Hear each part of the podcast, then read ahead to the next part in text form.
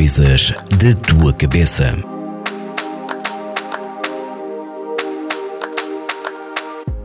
Olá a todos, o meu nome é Carmen Silva e sou psicóloga clínica. Bem-vindos ao podcast Coisas da tua cabeça da Vagos FM, onde falamos sobre vários temas da saúde mental. Hoje gostaria de falar sobre a força das palavras. A força das palavras e não só das palavras, do, de um bocadinho das palavras que nós utilizamos, a escolha que nós fazemos das palavras. Isto porquê? No outro dia estava na rua e enquanto esperava o semáforo ficar verde para passar na passadeira, ouvi a expressão de umas pessoas que estavam a conversar ao meu lado. E elas eh, disseram o seguinte: ela só pode ser bipolar.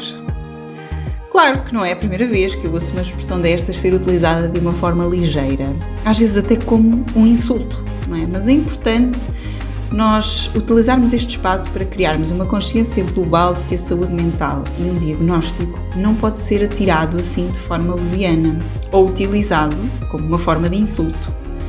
Se não o fazemos com outro tipo de doenças, por que é que nós fazemos isto com a saúde mental? Continuamos a perpetuar a saúde mental como uma coisa de malucos? Continuamos a vincar este estigma com as expressões que nós usamos esta em particular foi sobre a bipolaridade, mas também se diz muitas vezes que alguém é psicótico, que ele é um deprimido, que é um autista, como se isto se tratasse de um insulto. Mas nós não andamos por aí a insultar pessoas por serem diabéticas ou hipertensas, não é?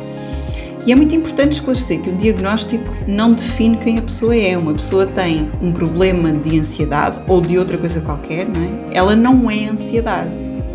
E o meu papel aqui neste, neste podcast, quando falo convosco, não é só de divulgação de informação sobre saúde mental. Uh, não é só aumentar a literacia das pessoas para o assunto, é também alertar para que estas coisas, uh, quando estas coisas acontecem, que nós não sabemos quem é que está do outro lado a ouvir, não é? E, e é importante nós tornarmos pessoas um bocadinho mais conscientes das nossas palavras. Não sabemos a batalha interna que o outro está a viver, não sabemos a luta que a pessoa pode estar a vivenciar com a própria saúde mental. E este é um dos grandes desafios da saúde mental, é que ela nem sempre é visível. Este tipo de discurso acaba por, indiretamente, dificultar a procura dos cuidados de saúde mental por promover a vergonha e a dificuldade em falar disto. Obrigada por estar desse lado. Estou aqui para ouvir as vossas dúvidas, responder às vossas perguntas e, eventualmente, se quiserem partilhar alguma coisa comigo, podem fazê-lo através dos canais da Vagos FM, o Facebook ou o WhatsApp.